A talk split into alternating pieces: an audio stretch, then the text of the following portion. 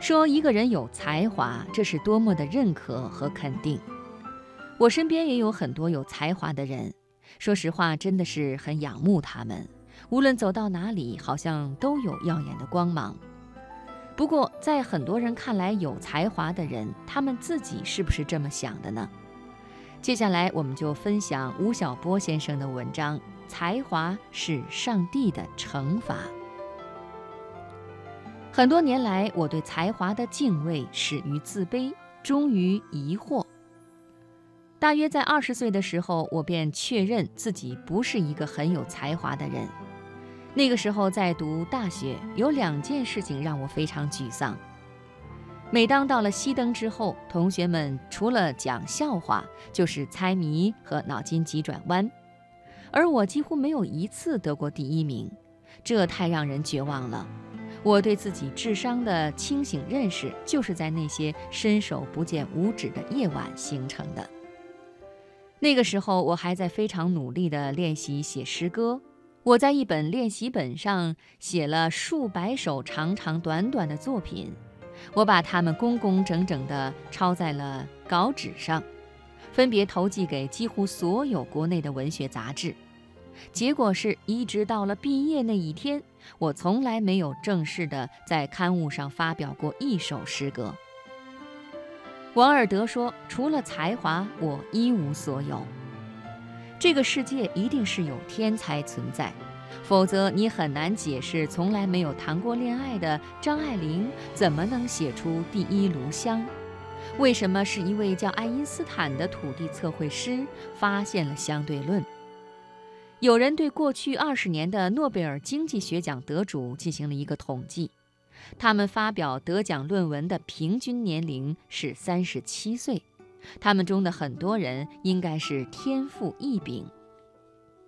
可是绝大多数的人应该跟我这般资质平凡、际遇寻常，在万千众生中挣扎着放出一些微弱的灵光。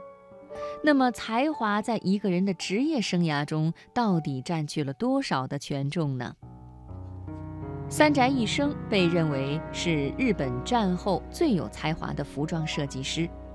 一九七三年，三十五岁的三宅一生第一次参加巴黎时装展，带去了一块布的新设计概念，从此成为标志性人物。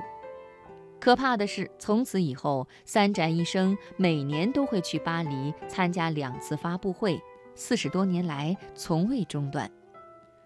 时装设计被认为是一个只与天才有关的疯狂职业，但是每隔半年就要向世界证明一次自己，这应该只与偏执性的毅力有关了。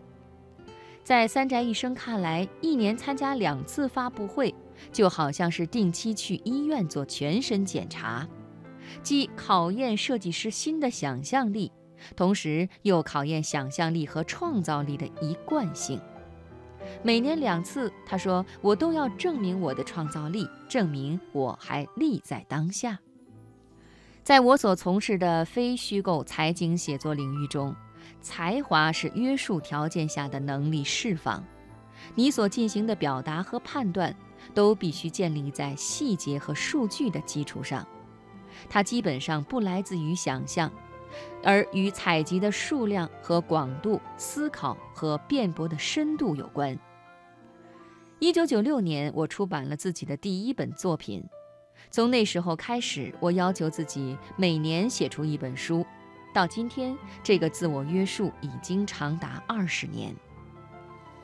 写作一本财经作品，从酝酿选题、收集材料、形成结构性观点以及最终成稿，一般大约需要两到三年的时间；而每年写一本书，便需要同时开展三个以上的选题准备。在这个漫长而枯燥的过程中，比才华更重要的是规划、时间管理以及足够的耐心和体能的准备。我的右掌关节处有一块小硬茧，摸上去糙糙的，这是二十多年电脑写作的记忆。我把它看成是一块光荣之茧。我若有微许才华，它是唯一的证明。在我看来，这个世界上最不可靠的能力便是才华。它若只是激情或灵感乍现，则只可能短暂的燃烧。才华是上帝给人的一个礼物，却也同时是一个惩罚。才华会让一个人变得缺乏韧性，不乐意有艰苦而持续的投入。自我的智力上的优越感会让他觉得自己是天之骄子。所有的获得都是理所应得，从而不懂得对平凡人的感恩。